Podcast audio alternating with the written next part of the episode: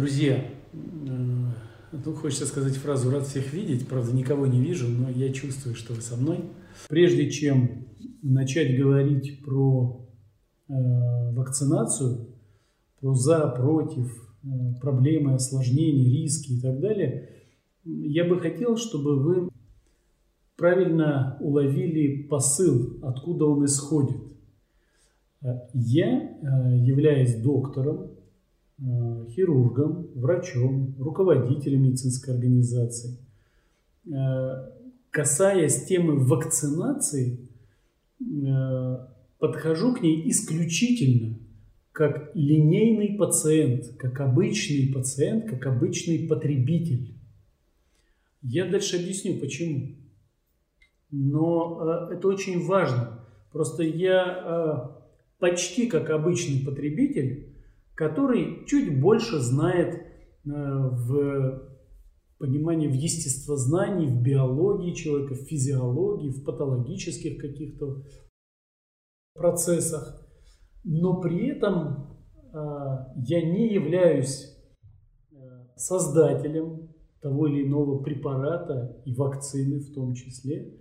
Поэтому я не могу на 100% рассуждать как производитель э, препарата или вакцины. То есть если, это очень важно, то, что я сейчас говорю, если мы говорим об операциях, о хирургии, я точно знаю, что я делаю, что я произвожу, и я точно знаю весь механизм и говорю это от первого лица. То, что касается использования вакцин, медикаментов, э, я могу лишь ориентироваться на пониманию в целом биологии, необходимости и отношения к этому исключительно как э, пациент, как потребитель. И в этой связи мое мнение здесь, оно будет э, исключительно как пациента, который может еще дополнительно проанализировать и понять исторический аспект, биологический, патофизиологический и так далее. Я надеюсь, вы понимаете, о чем речь идет. Потому что стандартная фраза, которая звучит сейчас в нашей стране, ну, может быть, не стандартно, но я часто ее слышу, э, а вот доктора или обращаются к медицине с формулировкой «скажите, хорошая эта вакцина или плохая?» И вот этот момент очень важный. Ни один из врачей, э, ни один доктор, в том числе и я, Э, я не могу определить, взяв ампулу с вакциной в руки, вот хорошая эта вакцина или плохая. И следом появляется следующая формулировка. Надо немножко подождать и посмотреть. Да, чего мы все ждем? Вот эта фраза. Надо подождать и посмотреть. То есть мы хотим набрать статистику. Подождать, чтобы провакцинировали тысячу или сто тысяч или миллион – и мы посмотрели, а что же там с этим э, миллионом э, людей случилось, сколько осложнений, помогли ли. То есть вот этот вот процесс ожидания, как бы он ни звучал, это является статистикой. И каждый доктор, большей частью врачей, о препаратах могут судить а, с точки зрения доказательной медицины, это некой статистикой когда проводится многоцентровое, а, мировое, да, это называется многоцентровое, то есть по всему миру, а, может быть в разных учреждениях, много тысяч людей участвуют, и выводится статистика, что этот препарат прекрасно зарекомендовал себя при лечении того или иного патологического процесса у 90% людей, которые получали такую-то дозу. 5% это не помогло, у 1% вызвало осложнений, еще 0,1% в принципе вызвал летальный исход. То есть некая статистика. Друзья мои, с вакциной не все так просто, как с обычным препаратом, которому требуется доказательная медицина. Объясню почему. То есть как я рассуждаю, как потребитель, знающий и понимающий э, биологические процессы. Э, представьте себе э, очень интересный аспект. Вы знаете, вот э, наверняка многие знают, что на коже человека э, в ротовой полости, да во всех полостях, э, в дыхательных путях, в желудке, в кишечнике, То есть в толстой кишке и в тонкой находится огромное количество микроорганизмов, грибов и вирусов. То есть микробных тел большей частью. А кто-нибудь задумывался, а сколько их?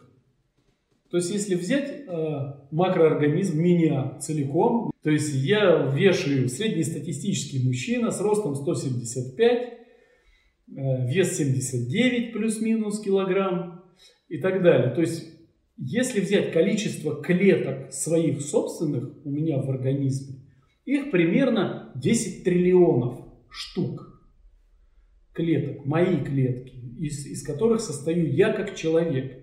А знаете, сколько микробных тел у меня же в норме и у каждого из нас? Примерно в 4 раза больше, чем моих клеток. Это примерно 40 триллионов. То есть 10 триллионов это я, а 40 триллионов кто-то еще во мне, на мне и так далее. И это касается каждого из нас. Это очень интересный аспект. Э, микробы э, не, как говорит мой учитель, не они в нас живут, а мы в них живем. То есть микробам 4 миллиарда лет, а человеку миллион примерно, млекопитающему человеку, ну вот примерно то, что мы из себя представляем. И представьте себе, они гораздо раньше появились, их гораздо больше микробов. А что такое 37 триллионов микробных тел.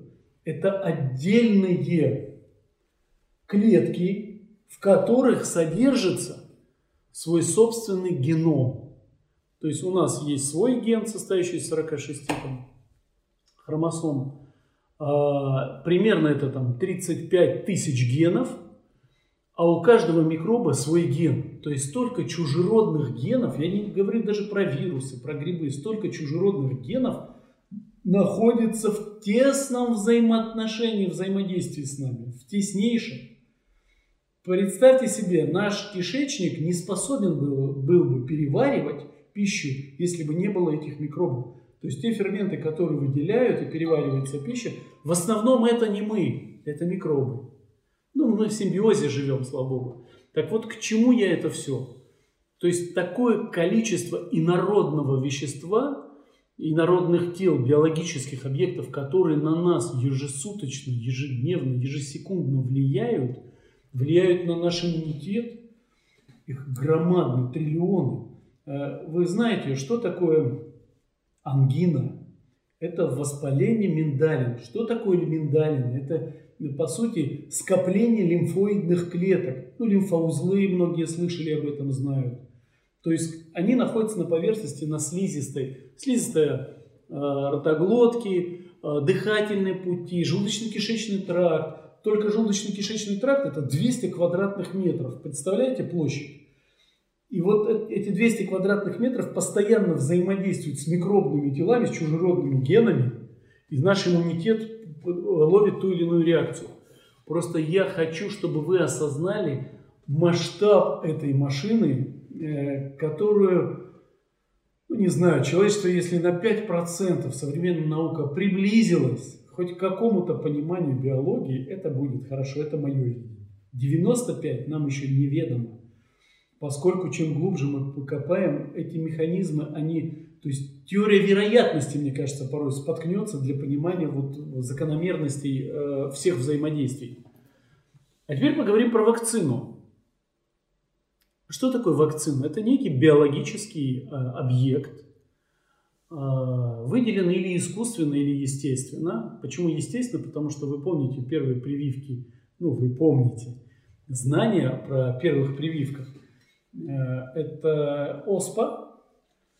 Благодаря вакцинации прививочной кампании спасены много миллионов жизней на Земле за последние 100 лет, ну 150 это когда брали гнойнички, царапали кожу здорового человека, и, соответственно, из этих гнойничков, где производные микробных тел, генов, вирусов и так далее, вирус оспы, и он, соответственно, реагировал с э, инвазивной, с поврежденной поверхностью кожи здорового человека. На фоне этого происходила реакция иммунитета, в некоторой степени размножение там, а, вируса или микробных тел, иммунитет реагировал, появляются антитела, вот называется процесс вакцинации.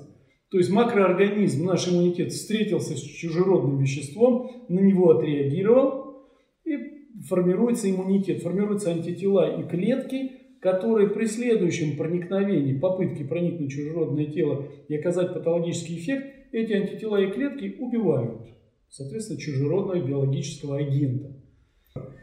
А, а теперь представьте, оспа, а, потом что у нас, корь, полиомиелит, страшное заболевание. А, президент Америки а, Рузвельт, помните классическую фотографию Черчилль, Рузвельт, Сталин, Ялта, 44-й, господи, 43-й это был Тегеран, 44-й или 45-й Ялта, неважно на инвалидной коляске президент Рузвельт, потому что перенес полиомиелит. Это страшное заболевание, вирус, который поражает в детском возрасте. Вы просто после эфира загляните в Яндекс, э, наберите полиомиелит и включите картинки. И вы увидите эти страшные фотографии детей, людей, которые заболели полиомиелитом. И благодаря лишь вакцине, которая в 1952 году была, Э, произведена и создана, миллионы жизней э, были, во-первых, спасены, потому что полиомиелит в лучшем случае инвалидизировал, в худшем случае поражал э, дыхательную мускулатуру, иннервацию дыхательных мускулатур. Человек просто не может дышать сам, за него дышит аппарат. В 40-х годах специально изобретали такие вакуумы, человек, ну, сколько он проживал, жил в нем, потому что он создавал вакуум, чтобы грудная клетка двигалась, и за счет этого человек дышал и жил. Сейчас это аппараты ИВЛ, высокопоточные, частотные и так далее, и так далее. Но это проблема многомиллионная. А это вирус, это чужеродный агент, который поражает макроорганизм. Благодаря вакцинации эта проблема ушла. Примерно э, на, господи, дай бог памяти, к 90-м годам около 80% людей на Земле уже были привиты э, против полиомиелита. Столбняк – смертельное заболевание. А, гепатиты. Мы, хирурги, медработники, обязательно прививаемся, потому что хирурги особенно э, происходит во время операции повреждение кожных покровов э, острыми предметами, игла, скальпель и так далее. И зачастую хирургические специальности заражаются гепатитом, ВИЧ и другими инфекциями через прокол. И за счет этого э, в связи с этим происходит вакцинация, я обязательно вакцинируюсь. Вы знаете, несколько лет назад, э, последние лет 10-15, была волна профессоров, то есть я вот мельком озвучил, что такое биология и что мы в этом ничего не понимаем, но есть э, народные профессора, э, к сожалению, когда эти профессора влияют на поколение детей, то есть есть ряд родителей, которые искренне считают, что вакцинация это плохо, потому что она плохо влияет на иммунитет. И эта волна очень-очень высоко была поднята. В нашей стране несколько лет назад у меня был э, эфир, э, даже прямой эфир на телевидении. Я там высказывал свою точку зрения о том, что я как родитель, как потребитель однозначно буду вакцинировать всех своих там, детей и так далее. И касается всех вакцин. Почему? Потому что я понимаю элементарный механизм вакцинации. То, о чем я рассказал. Когда есть макроорганизм, есть микробный агент с чужеродным геном, то есть он другой, у него другой ген. И мне надо с ним познакомиться, для того, чтобы мой иммунитет имел шанс, если когда-то он ко мне проникнет с целью повредить, чтобы мой иммунитет мог а, погасить. Другого знакомства с иммунитетом ну, не бывает. С этим агентом надо встретиться. А встретиться с агентом это либо с его оболочкой встретиться, потому что многие микробы и вирусы, они попадают в организм, части говорят там о коронавирусе и так далее. А внешние есть у него, ну, как знаете, на МКС а, происходит стыковка. Или как, э, представьте себе, истребитель заправляет э, дальнюю авиацию. Вот этот хобот такой э, торчит, и к нему подходит истребитель на ходу и заполняет. Вот такая же конгруентность, она происходит, когда вирус проникает в макроорганизм или микроб.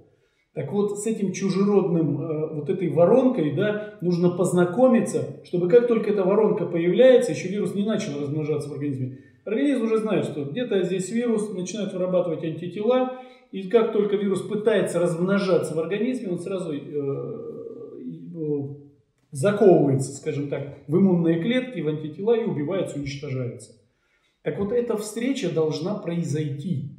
Э, по-другому они не вырубят. Почему я говорю, что принципиально за вакцинацию? Но все хором скажут, конечно, все остальные вакцины, они много в лаборатории изобретались, создавались, апробировались. Это правда. Это так и должно быть, это норма. Но в нынешней ситуации, когда, ну, я это вижу, вы, может, многие видели фильм э, коротенький, мы сделали про наш только ковидный госпиталь.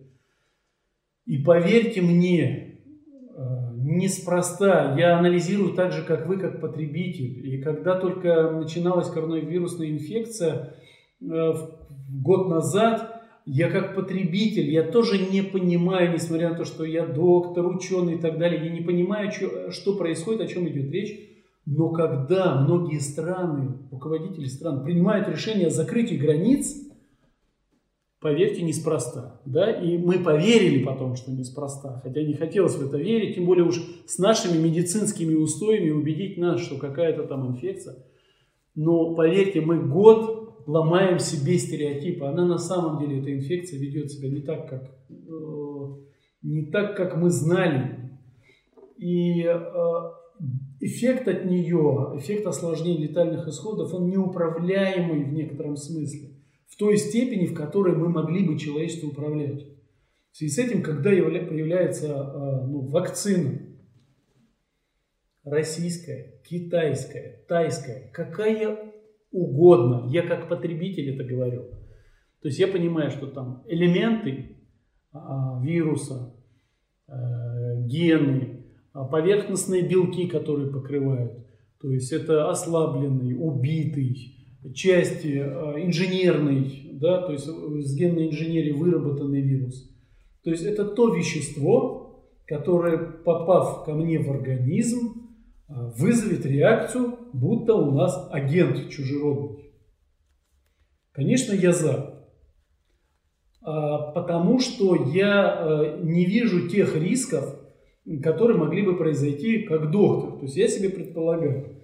Еще одну статистику душераздирающую вам приведу. Ну как статистику? Цифры. Вы никогда не задумывались. Пальчик, кожная поверхность. Случайно загнали себе занозу. Вместе с этой занозой, просто заноза, обычная в пальчик, заходит сотни тысяч чужеродных генов, вирусов, э, поверхностных белков и так далее. Как происходит заражение тем же столбняком, э, который является смертельной болезнью лишь только благодаря вакцинации. Мы там царапаемся, и с нами ничего не происходит, повреждаемся и так далее. А до нас с вами 100, 150, 200, 300 лет назад обычный укольчик иглой ему был смертельный. Сейчас этого нет благодаря вакцинации. Так вот, если одна заноза заносит в организм ко мне сотни тысяч чужеродных белков и генов, то я как потребитель предполагаю, а, сколько же чего чужого и страшного мне одной инъекцией вакцины, якобы ну, неопробированной, могут ввести. И что от этого будет? А, вопрос о вакцине от ковида. Чтобы встретиться с врагом, нужно быть вооруженным. Какое в данном случае должно быть вооружение? Какие противопоказания? Вооружение – это вакцинация. То есть сама вакцинация – это является вооружением. То есть мы заведомо готовимся к встрече с настоящим врагом. В этом весь э, эффект. Э, ведь э, еще раз я озвучиваю. Я как потребитель, вот привезли ампулу вакцины, мне говорят, это вакцина Вектор, Гам, Pfizer, неважно. Я даже являюсь доктором, Получив инструкцию, регистрационное удостоверение, всю, всю необходимую документацию, сертификацию, я же не могу как потребитель проверить ее, насколько она эффективна будет лично для меня. Это невозможно проверить, потому что есть аллергические реакции, есть реакции, в том числе иммунитета, на любую вакцину. То есть любое вмешательство в организм имеет э, риск определенных осложнений. Но я как потребитель и э, как врач понимаю степень э, риск возникновения этих осложнений, там 0,01, и понимаю, от чего меня сможет сберечь эта вакцина. Я выбираю, конечно, лучше ввести вакцину, потому что ну, никаким образом я не могу проверить, если есть необходимость его использования. Риск осложнений для меня, он в сотни раз меньше, чем если я вакцинируюсь. Я надеюсь, вы понимаете, о чем я говорю. Э, я даже хочу здесь кое-что зачитать. Я просто открыл э, и немножко поулыбаться, когда под постом о вакцинации мне писали. Э, если есть вопросы, пока озвучивайте, я сейчас зачитаю. Поступил вопрос, сколько времени должны длиться клинические исследования любого лекарства, вакцины, чтобы она считалась законченным? Э, суть не во времени. Каждый препарат, он должен прожить определенную жизнь. Есть несколько этапов проведения клинических испытаний. Их в основных четыре фазы, так называется. Все является в скорости набора количества случаев для того, чтобы статистику. То есть вот то, что вначале я сказал, ждем. Ждем, чтобы тысячу, десять тысяч попробовали, и мы посмотрели, сколько им, э, э, скольким помогло, у скольких осложнений вызвало, и тогда мы сделаем свой вывод. Но, друзья, а, у меня технический склад ума. Я как потребитель всегда и своим пациентам говорю, вот представьте себе, вы приходите ко мне на операцию, и мне спрашивают, доктор, осложнения могут быть? Я говорю, могут. А как часто бывают осложнения? Я говорю, ну в вашем случае примерно там 0,5%. Это означает, э, из 200 прооперированных у одного будет осложнение.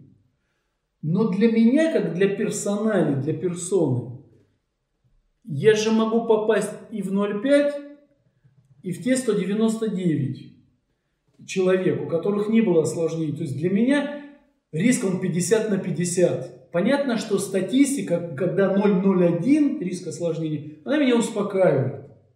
Это все равно, что когда нам с вами говорят, знаете что, в автомобильных катастрофах умирают больше всех людей.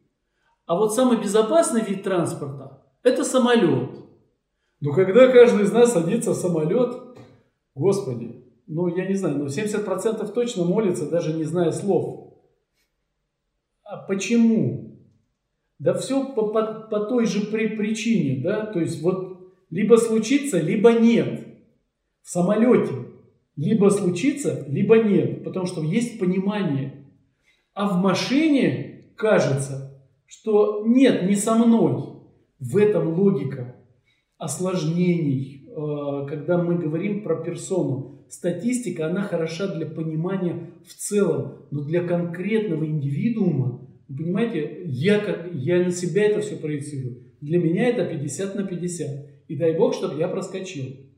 Примерно вот с таким пониманием. Поэтому ожидание статистики, когда есть безысходность и потребность, я для себя принял решение. Я с вами сейчас разговариваю не как доктор, я разговариваю как потребитель. И я все равно зачитаю интересные Э, для меня а, две секунды, две секунды. Э, доктор, интересно послушать ваше мнение. Э, а, вот, очень красиво. Пишет Марселия 89-89 под постом. Мне кажется, что если вы скажете, что вакцинироваться не надо, то вас по голове за это не погладят. Я, во-первых, не понимаю, кто не должен меня гладить, или кто должен гладить. И логики в размышлениях нет. Я всегда своим пациентам, своим студентам, ординаторам, врачам, в коллективе, своим коллегам, я всегда говорю, давайте подумаем логично. У меня технический склад ума. Во всем должна быть последовательность. В данном случае, ну, правда, нет последовательности. Здесь нет ни у кого никаких рисков, ни, никаких э, проблем э, с работой или еще с чем-нибудь. То есть я не являюсь военнослужащим, который выдаст, э, работает у меня красная кнопка или нет в этот момент времени, да? Ну, правда. Вот. Ну, я здесь уже пообъяснял. Кузьмина 829 пишет. Очень жду эфир. Вакцинация от ковид не изучена. А, у людей просто истерия, массовый страх. А, я медработник, мне задают много вопросов, но и у меня к вакцинации неоднозначное отношение.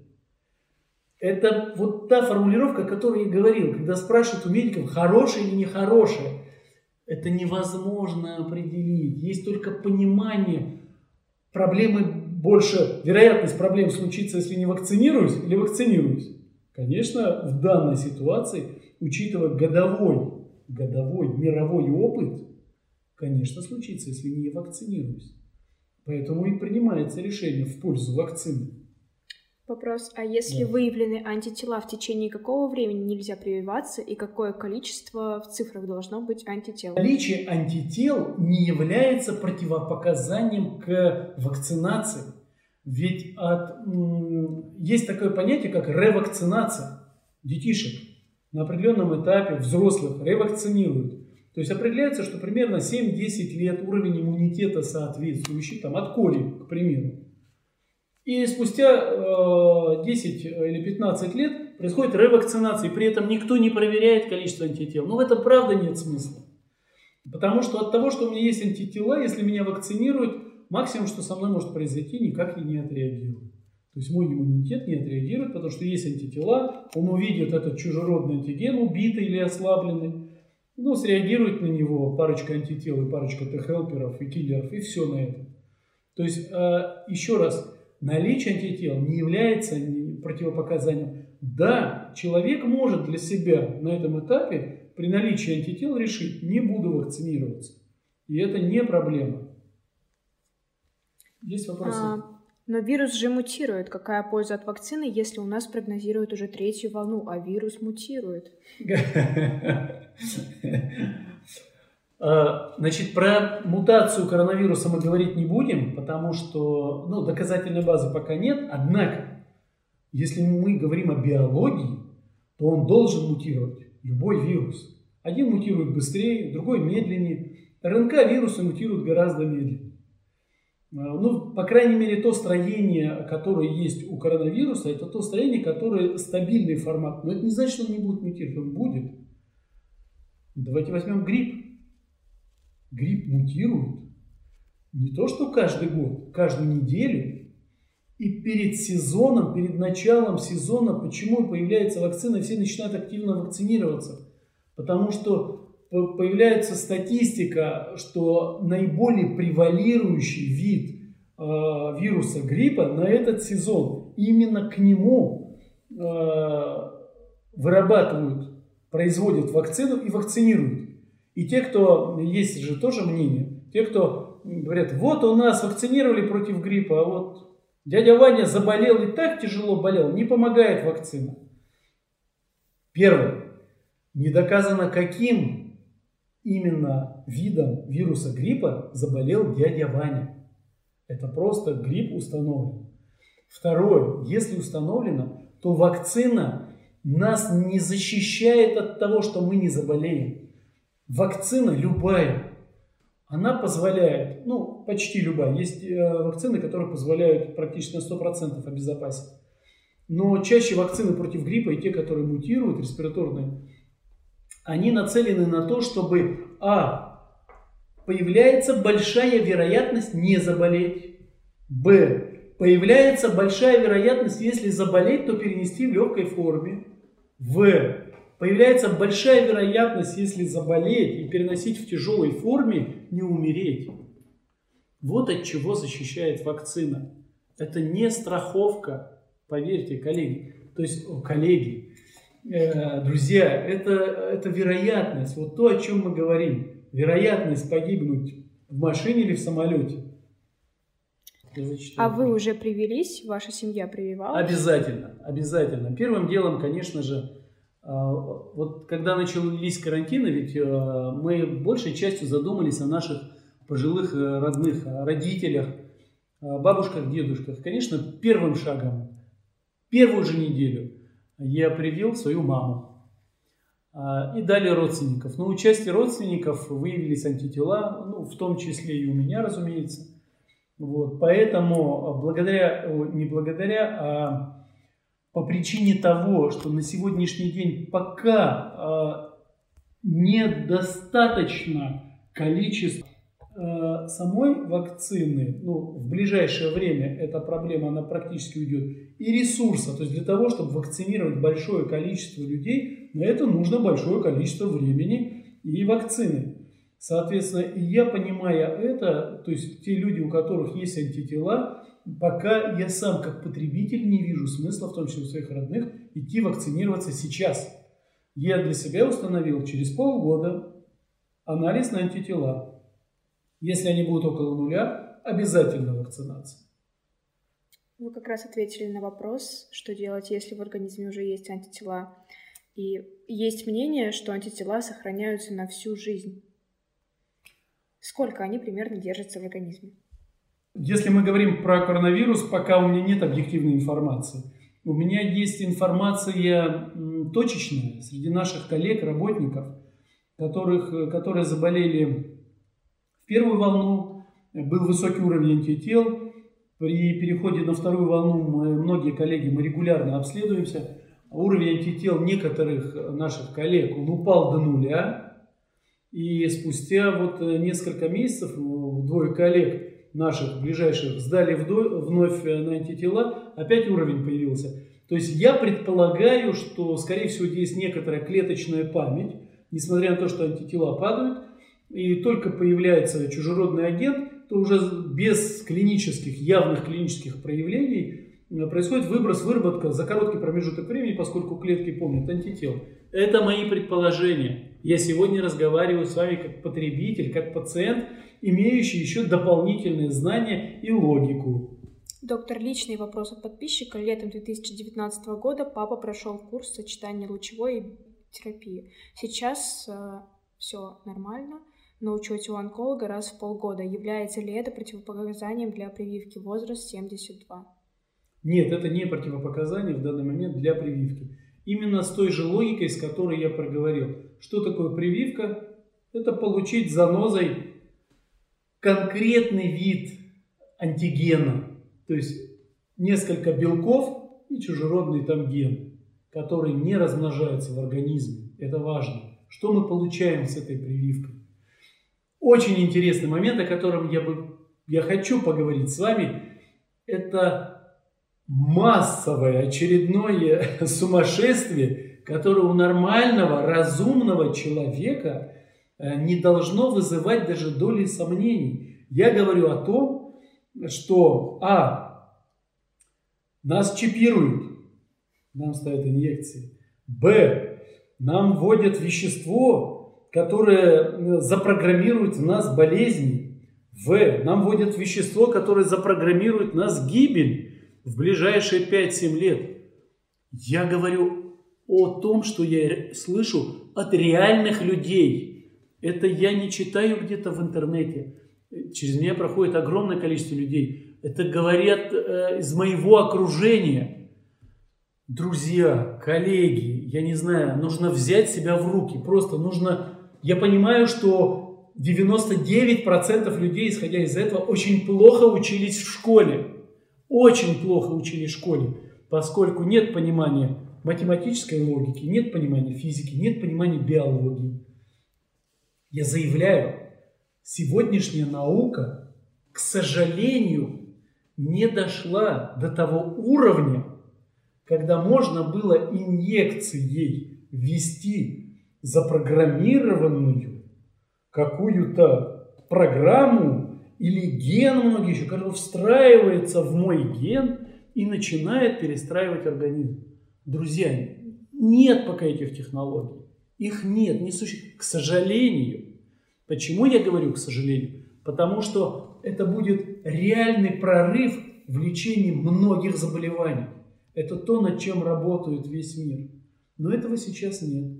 Поскольку введи э, под кожу любое вещество, запрограммированное или нет, тут же появляются иммунные клетки.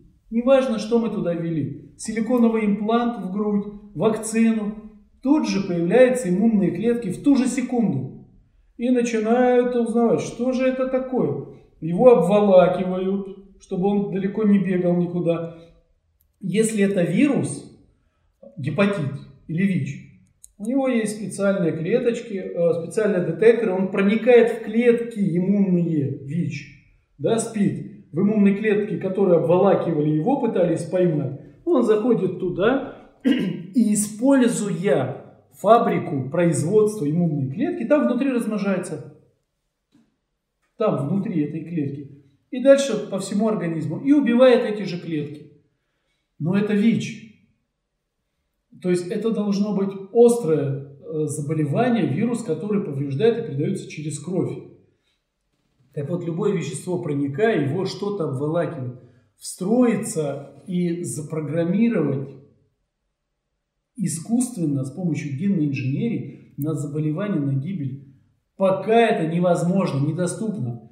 А к вопросу о том, что нас всех посчитали, нас всех э, чипировали, друзья, ну сколько можно повторять? Нас посчитали тогда, когда, на сегодняшний день, когда мы еще в животике, когда еще не родились. Уже каждая женщина стоит на учете в женской консультации и знают, что через такое-то время будет малыш. И только появляется этот малыш, да вас из больницы никто не отпустит, из роддома, пока вас не посчитает. Тут же появляется свидетельство, справка, номер, все присвоен. Знают, кто вы, где вы и как. Все. Телефоны, которые у вас есть, это тоже вас же посчитали. Паспорта. Ну, глупо говорить о чипировании, поверьте. Ну, это же простая логика. До этого же можно, мне кажется, просто подумать спокойно и догадаться. Если вы думаете, что чипируют для того, чтобы определить, где вы находитесь, ну 90% людей мы уже все точно знаем, где мы находимся. Георгий Эдуардович, вернемся к теме ковида. Что делать, если хронические заболевания, онкология, диабет и так далее, участковые врачи не знают, вакцинировать таких больных или нет? Что вы скажете? А, в помощь участковым врачам практически еженедельно, даже 2-3 раза в неделю мы получаем от наших коллег от группы ученых, от Росздрава, Минздрава все время. Вчера опять пришли корректировки, рекомендации по изменению возраста, по противопоказаниям. Нужно просто быть в курсе, и как только э, появляются более точные знания о том, что можно и этой категории, и другой категории, то прививаются. Почему э, были сначала ограничения сразу там, до 60?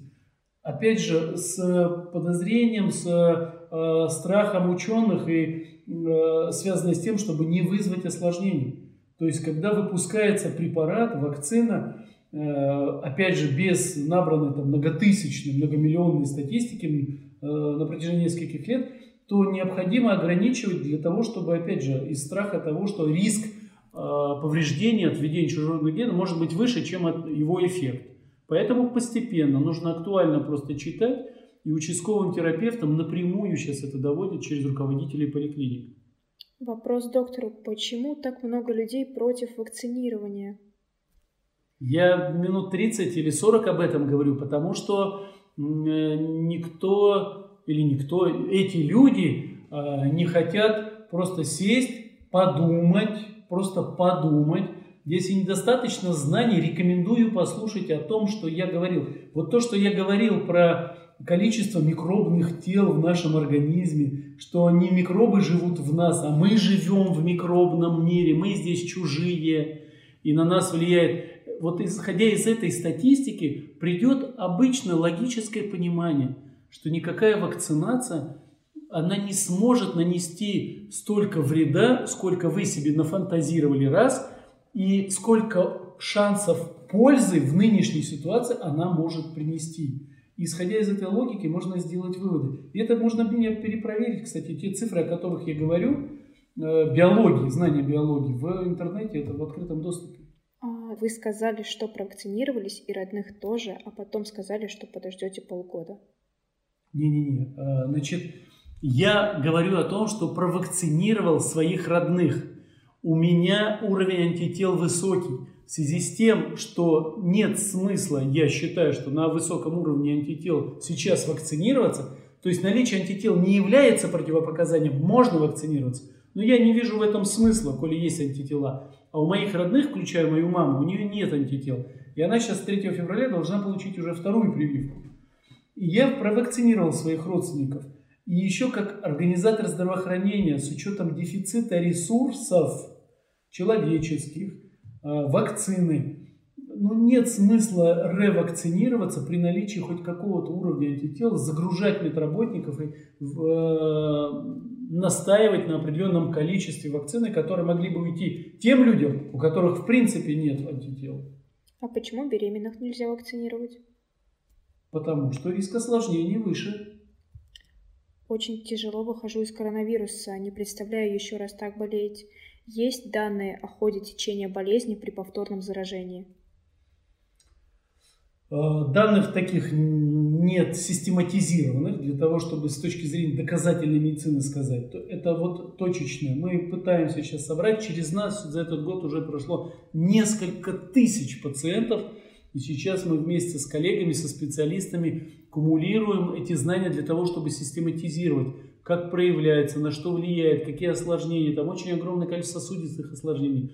Но те пациенты, которые тяжело переболели, мы для них создали, мы на протяжении уже нескольких месяцев на самом деле, программу реабилитации, потому что фиброз, который формируется в легких, его нужно лечить. Помимо легких там огромное количество проблем. Влияние на нервную систему, на головной мозг, на сосудистую систему. Мы сейчас создаем на основании нашего опыта и знаний реабилитационное мероприятие на одной из наших площадок – уже часть оборудования закупили для того, чтобы проводить активные реабилитационные мероприятия, по крайней мере справиться с фиброзом легких, чтобы организм получал должное количество кислорода. Здравствуйте, вакцинировалась спутником. Через какое время можно обнаружить антитела? Будут ли после первого этапа и скоро сохранится эффект от вакцины? А, я вижу смысл сдать на антитела спустя 3-4 недели после второго этапа. В этом биологическая логика выработки. А по поводу сохранения уровня антител невозможно прогнозировать сейчас. Я рекомендую сдать через там, 3 месяца, через 6 месяцев для того, чтобы для себя определять. Вопрос. Вашим сотрудникам уже делают вакцину? Обязательно. Какой процент отказывается? А, у нас практически нет отказов, потому что мы все работаем с... Мы видим пациентов каждый день. Уже на протяжении практически года, в апреле уже будет год, 9 месяцев, мы видим степень летальности, осложнений. Вот э, врачей уговаривать не надо, медиков уговаривать точно не надо. По крайней мере, те, кто понимают, ну, слава богу, большая часть медиков понимающие. Вопрос, какой вакциной нас прививают? Их вроде две, спутник и Эпивак Корона. Людям 80 плюс какую вакцину ставить и стоит ли? У нас сейчас в наличии в э, работе спутник. И мы работаем со спутником. Но я как потребитель, еще раз повторяю, вначале об этом сказал, я считаю не принципиальным, какая это вакцина. То есть так или иначе задача взять кусок оболочки чужеродного агента, познакомить его с моим иммунитетом. Как это будет происходить? Тем более, что я не могу проверить ни ту, ни другую ампулу, ни никаким образом, ни на свет, ни на зуб, ни на запах то мне как потребителю на самом деле все равно при наличии всех, разумеется, сертификатов регистрационных удостоверений. Мы не говорим о первой прививке ОСКО, когда один гной пересаживали на царап, царапанную кожу другого человека. И вопрос. Здравствуйте, а если уже переболел COVID-19, какой смысл вакцинации? Сдайте, пожалуйста, антитела. Если уровень антител высокий, смысла вакцинации на этом этапе жизни нет. У меня уже три месяца после болезни нет обоняния и вкуса. Что можно сделать? Заранее спасибо. Крайне сложно что-то порекомендовать, но я все же попытаюсь. Ту программу реабилитацию, которую мы строили, то есть я так э, пытаюсь патофизиологию, и все пытаются понять патофизиологию этого процесса, за счет чего теряется обоняние. То есть нарушается либо рецепторная поверхность на слизистых, либо проводящая система, а может быть и влияние на головной мозг непосредственно. То есть я это вижу в себя. В любом случае задействована нервно-рецепторная система. Реабилитация нервно-рецепторной системы, ну, она классически известна, это кислородотерапия, это восстановительное лечение, это озонотерапия, разные технологии. восстановления именно нервной системы. Э, пожалуйста, если есть необходимость, можете написать мне. Я порекомендую наш реабилитационный грузи, в котором мы сейчас запустили. Э, вот в конце декабря мы запустили процесс реабилитации пациентов, которые пережили коронавирусную инфекцию. Какую вакцинацию ставили вы своим родственникам? Спутник. У нас в наличии только спутник. А, но как человек может кого-то заразить, если многие уже вакцинированы? Если вакцинированы, нет, мы не об этом говорили. Мы говорили о тех, кто отказывается вакцинироваться и принудительно их вакцинировать или нет. Про ущемление прав. Вас благодарят за ответы и завалились сердечками, пока вопросов новых нет. Спасибо. Друзья, рад всех слышать и видеть. Я представляю вас всех, большую аудиторию. 113 человек. Пишите, пожалуйста. Я с удовольствием читаю ваши комментарии. Где-то улыбаюсь, где-то огорчаюсь но я на это реагирую, кумулирую, собираю все обращения, либо выхожу в эфир, либо публикую пост. Но поверьте, я делюсь всеми знаниями и логикой, которые я оперирую, э, которая там сопровождает мои действия или противодействия. Я искренне хочу, чтобы вы также действовали, потому что большинство комментариев и постов, которые возникают везде, в жизни, в интернете, в них нет логики и знаний. И меня это удручает, я всегда говорю, в школе биологию, в школе биологию, физику и математику. Это важно для того, чтобы сберечь собственное здоровье, здоровье своих детей, родных и близких. Ну и, конечно же, не быть а, пагубным для общества, это к курильщикам нашим в том числе. Спасибо всем, прощаюсь.